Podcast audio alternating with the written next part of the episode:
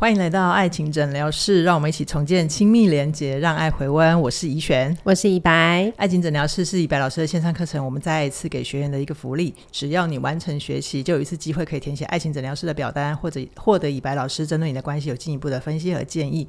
今天来聊啊，爱情长跑到了某一天，是不是就得忍痛让爱情离开呢？是不是我只能接受啊就没感觉啦？是不是只能让爱情变亲情呢？如果你想要捍卫你的爱情，到底可以？怎么做？等一下，我跟以白聊给你听。那在开始之前呢，跟你分享七点文化的 APP 已经上架五个多月了，很多朋友都很喜欢，他每天使用，然后使用的过程也会跟我们分享有很多优化的空间。那这些声音我们都听到了，我们也在团队的努力之下，现在 APP 已经优化了，我们有往前十秒跟往后十秒的功能，都能更方便你收听课程。那未来我们也会持续的为优化。好哦，那我们今天的来信啊，它。主要的情况就是，几乎所有就是热恋期过去，然后要进长一点关系的情侣都会有的疑问，就是说，是不是在一起久了，只能接受恋人变朋友？嗯、对啊，然后爱情就淡如水这样子。哈、嗯，那其实说实话，就是热恋期它。到底会有多久？其实不不太一定。有些人可能半年，嗯、有些人可能再更久一点。嗯、那像我们今天来信的这个学员，他其实是跟第另外一半在一起第十二年的时候，讲、嗯、说他没感觉这样子。然后，但我之前看一个研究，他好像说平均大概是十八个月，就是大概一年半左右。嗯嗯，这好像是很多科学研究的平均值。对对、嗯。然后，所以呢，不管你是一个很快就没 feel 的人，还是你常遇到的恋爱对象都很快就对你没有 feel，嗯，好，你很想知道为什么会这样，那或者是你已经也在一段比较长的关系里面啊，超过三年多啊，然后也不太确定说啊，那我跟对方是没有感觉了呢，习惯了呢，还是我们还是爱对方这样子？所以这一集可能给你。也可以有一些新的脑力激荡来想一想没感觉这件事情。OK，好，那我们就先来听今天学员的来信。好哦，今天的学员他叫做安娜，二十九岁，是广告公司的 PM。他的第一题，呃，以白问到的是你与伴侣是关系中追的一方还是逃的一方？安娜说我是追的，伴侣是逃的。然后我跟先生是国中同学，彼此都是初恋，高中交往十年，目前啊之前是婚龄一年半，然后他们目前是和平协议离婚，离婚没有导火线，主要是先生多次跟安娜表达结婚后的相处让他发现，先生对安娜的感情比较像是朋友，没有恋人或伴侣的感觉，包括情感跟心理的冲动。嗯，然后再来第二个问题，呃，安娜跟先生的典型失控对话，安娜说到。他常常发生在他看到先生跟他的朋友或家人聊天很投入、很开心之后，会有一种不平衡的感觉。因为安娜就会想到先生跟我相处的时候都没有感觉到他那么开心或者投入，所以安娜就会跟先生表达：为什么你跟某某某人聊天就这么开心？那这么认真的听对方讲话回应。然后你回家看到我就面瘫，或者是躺在沙发上划手机，都不能好好看着我跟我讲话五到十分钟。然后他伴侣就会说：“有吗？还好吧。”再不然就是深吐一口气不说话，然后没有回应，也没有眼神接触这样。然后安娜就会说：“对啊，你看起来都笑得好开心，我也很想要你有你这种可以好好跟我聊天相处五分钟或十分钟都好。”然后他的伴侣就会：“嗯，好。”然后给安娜一个尴尬不失礼貌的微笑。没有眼神的对视，然后会持续划手机跟看电视，不然的再不然就是他的伴侣还会说：“你觉得我们适合在一起吗？”对，突然问这个问题，对啊，就其实对女生来讲还蛮刺激的。然后安娜就听到这句话说：“为什么？怎么了吗？我只是想要有好好相处的时间，为什么你会想到这边？”然后他的伴侣就会呃吐气说：“不知道，我觉得就是一种感觉。”嗯，然后安娜就说：“什么样的感觉？”然后他伴侣说。不知道怎么讲，但我就是感觉不对。嗯，然后伴安娜又说：“你可以试着跟我说说看，让我明白吗？”然后伴侣就说：“不知道怎么讲，这就是我的感觉。”然后呃，就是安娜表示，通常对话就会结束在她单方面的一直说话，请求对方不要告诉她只是不知道或者是一种感觉。嗯嗯，安娜她想要明确的知道问题出在哪里，哪里让她觉得不舒服或感觉不对，想要一起去面对处理看看这个事情。但是她的伴侣多半就是保持沉默聆听或者是转移话题。嗯，然后有时候会呃说他觉得这这种事情不是可以沟通就可以协调掉或解决掉的问题。然后在第三个部分，以白问到你在听课的时候或练习时候的困难是什么？安娜是说二之三关系里面的安全感到底是什么？好、哦，他特别提出，当我有心理需求，想要被陪伴、被倾听的时候，就是我会感他会感觉到他的伴侣心不在，然后也得不到对方的回应，获得他足够的注意力，就是呃，他觉得他的先生没有办法接住他的需要，然后在。安娜每一次一次的去表达自己的需求的时候，反而会让对方表现的更退缩。对，嗯、然后最后最后关键在这里，安娜想要问老师的问题就是：我想请教以白老师的问题，如果是一段关系或者是婚姻中，其中有一个人没有意愿继续经营下去，那另一个人是不是只能接受？或有没有什么其他的建议或处理方法呢？谢谢。嗯嗯嗯嗯，以白老师你怎么看？我在看这个信的时候，你有没有觉得，就是他先生散发的讯息真的很明显，嗯，就是各种不同的方式在讲没感觉、没感觉、没感觉，不知道。对。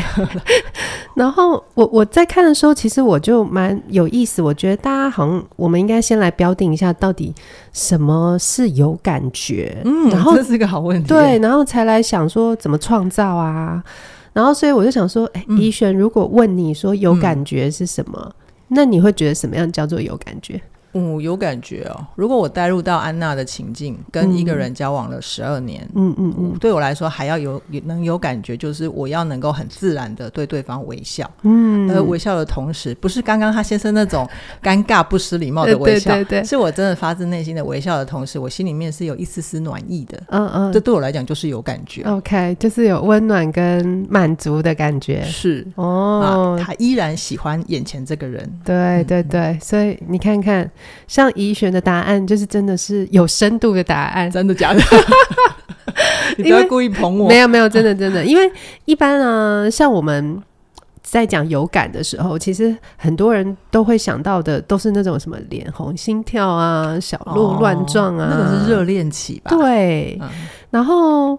呃，我们说的有感，其实说穿了就是我我们身体里头是某一些情境下会分泌一些让我们有幸福感的神经传导物质，就是有点像你刚刚讲那个满足感啊。嗯嗯呃，性就是自然放松的感觉。嗯嗯嗯，那这些神经传导物质，其实我们可以简单称呼它们是幸福荷尔蒙啊。哦，真的哦。对，而且你知道实证研究，我上次看，我就有点吓到，就是说，实际上这种荷尔蒙，我们身体里面有一百多种。真的假的？不是只有催产素吗？没有。你刚刚说有三种，我已经很纳闷了。你居然说现在跟我说有一百多，一百多种。可是科学家他们也没有办法一百多种都完全的研究很透彻啦。哦、那所以现现在最主要比较大的三大类，其实就是血清素、多巴胺跟催产素。有有有，这三种。对对对对对对，那。血清素它是最基本的嘛，就是说基本上它分泌的时候，我们就会有轻松啊、嗯、安定的感觉啊。那基本上就是我们身体舒适，然后环境宜人，嗯、然后生理上很 OK 的时候，比方说像我们钻进被窝里的时候啊，哦，很舒服。对，然后泡在温泉里面的时候啊，哦，更舒服。天气很热，咕噜咕噜喝可乐，很爽的时候，对，或者运动的时候，所以就是基本上。这种分泌会让我们情绪不太容易有很大的起伏，然后也会降低压力。嗯嗯嗯嗯。那像刚刚在讲的，就是我们一般热恋期会有那种心跳加速啊、小鹿乱撞的那种兴奋的幸福感，嗯嗯，它其实是多巴胺。哦，它是多巴胺。对。Okay 然后多巴胺其实它不是只有在我们热恋的时候，比方说我们得到金钱啊。成就啊，财富跟名誉的时候，哦、其实也会创造这种感觉。嗯、所以，比方说你去爬进狗拉那个 爬进狗拉霸，对拉霸那个、嗯、那个听到那个叮叮的声音啊，或者像我们我们有时候去投篮，它不是会有那个三分球、三分球，哦、那个、那个机制，其实声音的回馈，对对对，它都，在刺激，对对对，嗯、好。嗯、然后，所以多巴胺其实有点危险，就是说它。哦它可以创造很快的那种兴奋跟满足感，嗯、可是它就也会有一点水能载舟，亦能覆舟，它还是有某种那个。哦叫什么上瘾性？就是你会很想要再吸毒，对，你酒瘾之类的。哎，对对对对对，你会想要再更多，嗯，再更多，明白，再更多这样子。OK OK，嗯，所以他我觉得，嗯，如果要比喻的话，我觉得多巴胺其实创造幸福感有点像烟火，然后有没有？你你如果看过更厉害的烟火，你再回到不太厉害的烟火的时候，你就。你就会觉得还好，像最近这几年一零一就被大家讲到不行，可不可以有点变化？对对对对对。啊、然后像你刚刚在讲那个十二年交往之后还可以有的那种有感觉，是、嗯、就真的是催产素哦。嗯，然后科学家最早开始研究催产素是他们发现就是呃有一种。草原上的田鼠，嗯哼，它们非常特别，他们跟别的田的鼠不太一样，就是它们是终身一夫一妻。哇，真的啊？动动物圈有这种啊？然后，然后他们就发现，就是如果他们身体里面是呃有分泌催产素的时候，他们跟伴侣交配之后，就会一对一的一辈子在一起，然后、嗯、呃两只都会有很多育儿的行为。嗯，都会一起就是投入照顾宝宝啊什么的。嗯、然后如果用人力外力介入，让那个催产素停止分泌的话，嗯，他们就会变花心哦，真的、哦，对，他们变花心，而且他们又不照顾小孩，这样子。天哪，对。然后，所以催产素它在强调，就是说它是一种比较跟长远的亲密关系，还有爱的感觉跟连结有关的。神经传导物质，OK，嗯，嗯，所以呢，如果比方说一段关系很长了，你要去追求那种什么多巴胺的脸红心跳啊，其实是有点难度的，因为不现实。对，哦、因为你不管再怎么样，嗯、呃，就是去贴睫毛啊，画手指甲，然后换新的性感睡衣啊，那就是 差不多的身体嘛，就是它很难创造。再更厉害的烟火有没有？嗯嗯嗯，就是如果你迷失在那个里面，其实就是我觉得一个关系也不太容易健康。OK，那以白老师，我们如果知道催产素这么棒的话，如果我想要让催产素常常出现，还是其他的那种神经传导物质，我们可以怎么创造？催产素这件事情啊，现在 Google 很发达嘛，嗯，大家如果去爬文的话，文里面通常就是会告诉你说。呃，要增进催产素的分泌，要多拥抱啊，嗯、然后多肢体接触啊。对啊，但我觉得这个其实是蛮，还是蛮从很个人的观点来想这件事。因为呢，你要抱也要人家让你抱。你讲到重点了。对，因为关系是两个人互动出来的，对，对不对？嗯、然后人家也要想给你抱，跟享受给你抱。对对，对享受很重要。对对对，嗯、然后。一个人如果要享受跟另外一个人来抱他，其实是有一些先决条件的。比方说，他喜欢跟你亲近啊，嗯、然后他跟你讲话或拥抱的时候，他觉得放松啊、嗯嗯、安全啊。对，哼。那所以像这封来信的安娜，嗯，她有提到说，她比较是嗯，在感情里面追的，比较是追的那个嘛，好。然后另外一个可能有冲突的时候，比较是逃开的穿山甲。对对。然后他想要跟另外一半亲近，另外一半又不想哈。嗯、那可是就卡住啦，因为没有亲近，嗯、那就不会增不会有增加对，然后没有催产素，又更不想亲近，他就恶性循环。对对。那其实呢，如果我们比较用互动的观点，不是只用个人的观点来想的话，就会有一个关键是说。想抱的那个人，我如我如果要让他是享受被抱，我需要去思考说，他到底是刺猬还是穿山甲？因为你知道吗？嗯，刺猬跟穿山甲要创造让他们想被抱抱的关键是不一样，不一样。对，你要不要来猜猜看？可能各自的关键是什么？各自的关键，对、啊，我觉得，嗯，对穿山甲来说，他会很在意的就是我现在。能不能在你身上得到安全感？嗯哼，然后我觉得对刺猬来讲，会在意的就是他的情绪有没有被接住了。哦，嗯、对你果果然是铁铁的穿山甲，你讲穿山甲那个字是完全正确，真的、哦。对，他要被抱的话，有一个真的是安全感哎。嗯、好，比方说你抱我的时候会被抱一抱，然后又又突然讲一句话说：“哦，你抽烟真的很臭哎。哦”好，或者是说会不会抱抱又说：“哦，你这个肥肉，我就叫你要去运动啊，哦、你干嘛又不去？”就是。他们真的愿不愿意被抱，有一个很关键是说，我是被接纳的吗？嗯嗯，嗯好，然后我是被喜欢的，不会被攻击的吗？好，然后也还有一点就是，我觉得穿山甲也，嗯，也会在两种情况里面感觉不太一样，就是说，诶，对方是出于喜欢我。然后知道我现在需要抱抱而抱我，嗯，好，是为了照顾我，嗯，还是这一只刺猬只是很自私的自己想要抱抱，也不管我觉得热不热、哦、黏不黏、想不想，你你有懂我意思吗？如果我是这样子的穿山甲，我会觉得 他现在没有照顾到我的状态，嗯、然后他跟我讨抱抱，我是会拒绝的。对对对，因为你就会觉得那个抱抱只是也要满足他自己而已，所以。所以穿甲这种状况就就会不太想，没办法，就真的没感觉。对，或或者被抱，但是会面瘫，嗯，就没有反应这样子。那刺猬的关键呢、啊？就你刚刚说能不能被接触到情，就是情绪可不可以被接住嘛？哈，这个也是蛮关键的。那对他们来讲，其实刺猬蛮在意的是说，你要抱我的时候，我有没有真的觉得我跟你很亲近？哦、那个他们在意亲密感。我有没有真的觉得跟你很亲近、哦？呃，我举个例子，嗯、比方说，有时候我们在吵架，嗯，好，然后吵架，大家有时候破冰，不是就会想要拥抱吗？对，就是抱抱一下，喝啊喝啊，啊，摸个擦啊那。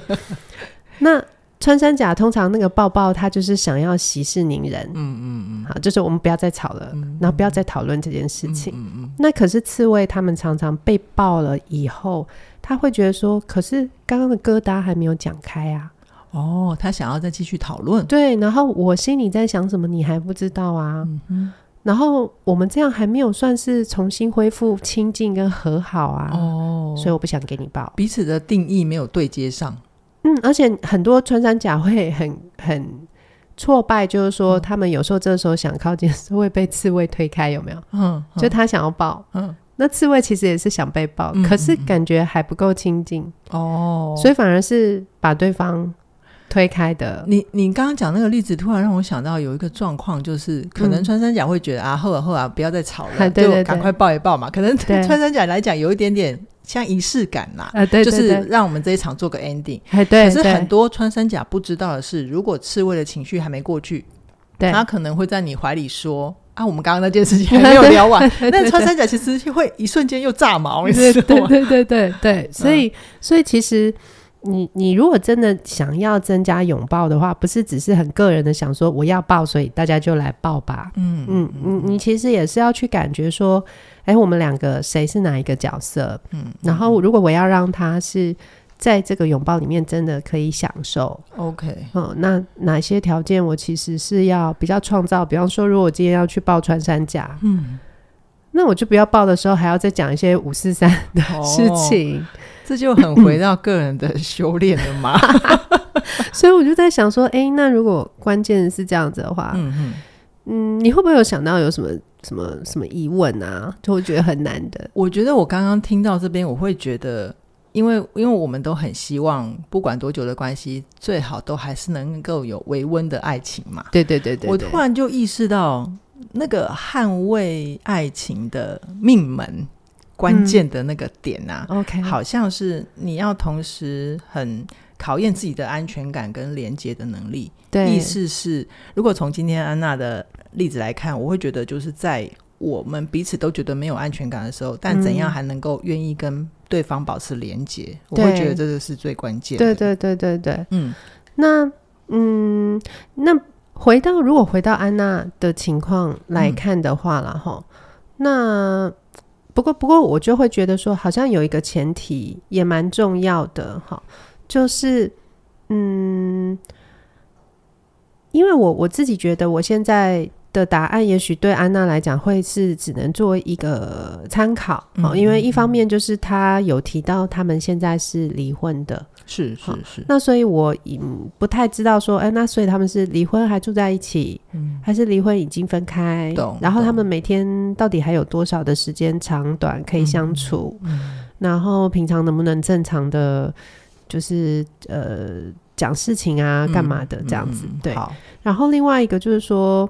嗯，好像安娜面对的困难也不是只是对方觉得没感觉，嗯嗯、呃，还有一个部分是她也觉得好像对方接不住她，是，对，对。那所以有可能又而且又十二年了，所以我觉得也许、嗯、也许有可能他们已经试过很多别的方法，OK。所以我不太确定我现在提的呃、会不会一定帮上他们、嗯？但如果听众朋友你也是在、呃、长期关系里面，对关系里面蛮长的一个事情是。嗯我就想提供我看到的一个东西是，OK，就是一般听众他们只要是有长期关系的经验，其实都会适用。对对对对对对对 OK OK 对，就是呃，比方说呃，安娜他们提到说，他们其实是从十七岁一直到现在二十九岁嘛。对，嗯，那其实十二年的时间是一起长大，其实这时间很长啊。你看一个宝宝都长到快国中生了，哎，对，所以。你你会发现，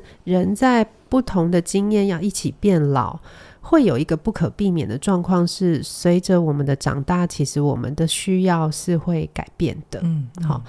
那比方说，如果你听众朋友你是长期关系，你也可以想想，你跟你的另外一半，你们刚开始相爱的时候，大概是在什么年纪？嗯，然后你们中间走过了一些什么？那比方说，以穿山甲而言，呃。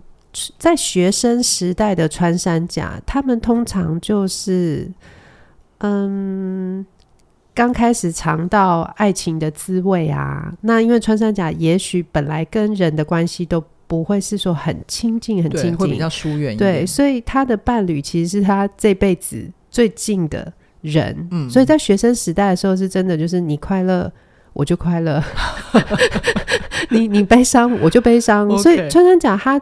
他会很在乎的需求是说，我有没有让让另外一个人快乐？嗯，然后我有没有被需要？然后我有没有因为这种被需要的感觉，觉得自己有价值？对，好，然后我的生活里面有另外一个人，小太阳出现在我的生命里面，我就去享受那种波澜。真的，对，真的，去高中校园会看到很多这种对对对默默守护型的恋人，对对对，就高中啊或大学啊，哈、嗯，那。而且，因为穿山甲的世界通常比较安静跟无感嘛，嗯，嗯，那好的角度是自在，可、嗯、是不好的角度，你也可以说这其实是有一点无聊。所以，光是恋爱的本身呢、我觉得穿山甲它就是的多巴胺应该就分泌的蛮多的，是哦，对、嗯，好。可是随着时间的进展啊、嗯，然后多巴胺的消失、嗯，其实穿山甲会需要长出一种新的能力，就是。他可能慢慢的需求已经不会再只停留在你快乐我就快乐，没有在没有只有在小太阳身上。对、嗯，他会慢慢就是可能他人生随着他的历练，他的工作好，然后婚姻里面有小孩哈，或者是说父母原生家庭有一些状况，是他会越来越把他的呃。焦点是放在他生活里面，可能一些其他的烦恼，或是其他一些照顾的事情，嗯，或是他在这些中年里面拉拉扯扯的压力。所以穿山甲其实随着长大，应该要有一个呃，会有一个需求的转变，是他们的需求会越来越从满足对方转回我需要什么。嗯，好，我觉得这也蛮健康的。对对对对，嗯，这是重要的。嗯，那可是如果他自我接纳跟表达自己的能力没有跟着这种需求的转变长出来啊，嗯、就会卡住。哦，我觉得勇敢表达很重要诶，因为即便穿山甲你内心澎湃，你没有表达，其实是没有人知道的。对啊，对啊，那就变成说，他其实，比方说。他小的时候跟你谈恋爱的时候，是什么压力他都自己往肚子里面吞。嗯，好。可是随着他越来越中年，其实他可能有越来越多人生的挑战，他是会想要也依靠另外一半给一些支持啊，是。安慰啊。哈，可是如果他没有办法自我接纳，我自己怎么会这样？就是我怎么会从那个白马王子的神坛上面跌落，就是我也有人间，对我也有中年男子的烦恼，然后他不能接受自己是这样，哈、嗯，那或者是说，穿山甲也不一定是男生嘛，也有女生，是。对不对？好，那所以如果他不太能接纳说，哎，我自己是需要求助的，他就不会讲，懂？好，或是他没有学会。我也慢慢可以去表达说，其实我有做不到的地方，我有需要的东西，我有不快乐的事情。嗯那他们就会默默在关系里面变得越来越不快乐。OK，越来越安静。OK，嗯，好，我觉得刚刚以白讲了一个两个重点，就是对于穿山甲来说。因为包括我自己也是穿山甲嘛，我会觉得自我接纳跟勇敢表达真的好重要。嗯嗯，有时候你那个对你那个自我接纳跟勇敢勇敢表达不一定要不不一定要对外面的人，而是你先对自己接纳，跟你能够跟自己讲清楚了，那都已经是一种呃对你自己的关系在负责任。对对对对对，所以所以以白，我们如果再进一步来看的话，像在这种。呃，就是我们今天提到的最关键的疑问：如果关系里面只有一个人愿意继续经营下去，那另外一个是不是只能接受呢？对，嗯、那所以这个问题啊，如果顺着我们刚刚讲到长期关系里面需求会改变，那随着需求改变，有一些新的能力要长出来的话，然后你还想努力，嗯，可是另外一个人好像没有在努力或不想，哈，嗯，那你就会需要想。两个很重要的事情啊，好，一个就是从你的观察里面，你觉得对方对于自己需要什么，然后自己的感受或状态是什么，然后他那个可以表达自己，也就是刚刚你在讲那个自我接纳跟勇敢表达的能力，有没有随着这几年的变老而越来越好，越来越成熟？对，比方说，他有没有越来越知道自己要什么啊？然后吵架的时候有没有可以？讲得越来越清楚啊，楚嗯嗯、还是一直以来都模模糊糊的？你怎么问他，就是怎么不知道，不会讲。嗯嗯嗯，不重要。OK，那如果他常常都是讲算了，讲了也没用，嗯，嗯或是就是讲不知道，那你就真的要想一想，嗯、因为他没有长大的话，不管你再怎么样努力，他的、嗯、他的愿意成长，真的是你没办法。控制你，你没有办法去代替他成长，啊。对对对，然后再来就会是第二个，就是那你的需求也会有变化，啊。对，好，比比方说我们年轻的时候，可能我们会需要就是被呵护、嗯、被照顾，或刺猬会觉就是会希望是不要孤单的，然后我是有被珍惜的。嗯嗯。那可是可能随着我们的年纪长大，也许我们会变得比较独立。是，好。然后像之前我也记得有几集，尤其是有了小孩以后，就可能在亲密需求上没那么高了。可是我需要你更快跟上我，嗯嗯嗯，就我们家庭运作上你可以更投入，嗯哼，我的需求也会改变啊。嗯、那你的这些需求改变，他一直以来这么多年，他没有办法理解或跟上，嗯哼，这也是一个你需要参考的问题，对，嗯嗯啊，所以并不只是他有没有意愿哦，你也要观察。嗯就是你在变化的时候，你你，你有没有潜力长大？跟他在变化的时候，他有没有潜力长大？是。是那假设他有长大，但是你没有，那你还想为关系努力的话，那你就需要让自己跟上啊。有时候上一些课或者是什么。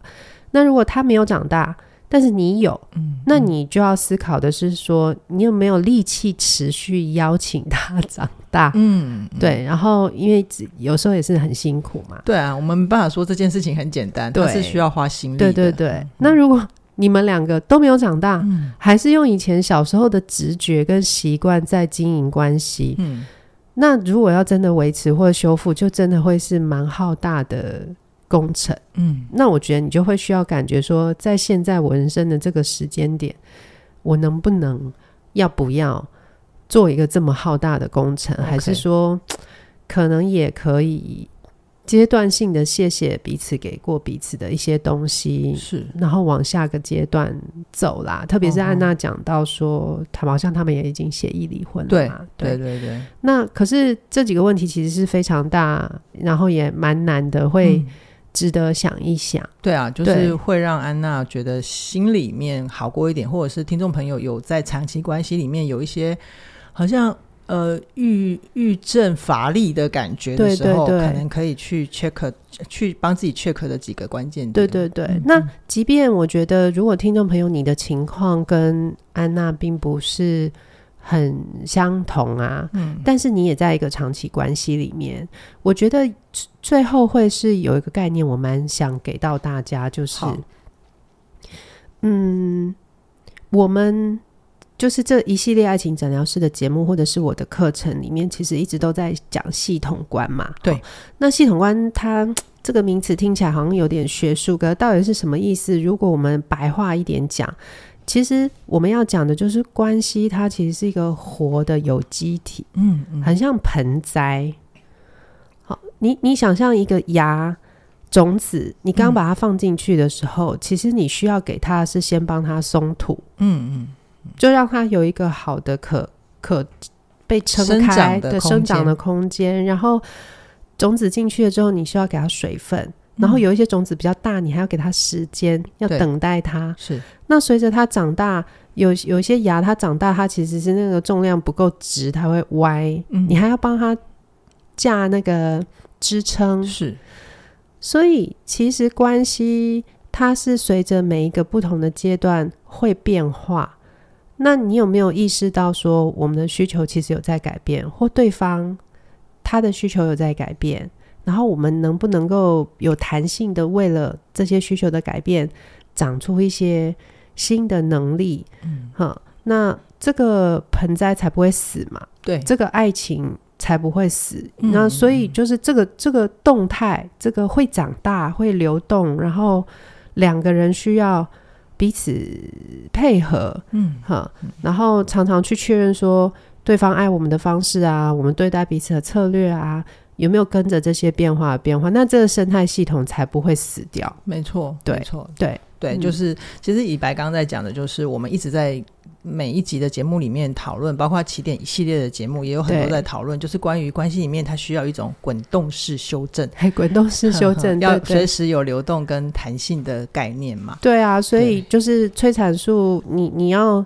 创造的话，你要去观察你们家那只穿山甲还是刺猬，它的需求是什么？然后我创造什么可以让它享受这个拥抱？然后我们的催产素或我们之间的连接，对，可以一直维持是有感的。对啊，对啊。对，所以其实关于呃关系里面的系统观啊，以白的课程，我们再来一次，就是真的是市面上很少见的以系统观为出发点的课程，而且我自己参与过，我觉得内容都非常的简单易懂，然后更难得的就是。就是它有很多的梳理你自己的感受，或者是怎么表达关系里面的感受，都有具体又可以可执可执行的练习步骤。那这么棒的课程，你加入了吗？如果还没有加入的话，我们现在啊，到二月二十号为止，有一个新春福袋的呃活动，你只要加入以白。以白现在的呃，我们再一次的线上课程，你输入四个字“新年快乐”就可以立刻折两百五十元。哇塞！对，所以这么这么棒的机会，记得大家要赶快把握。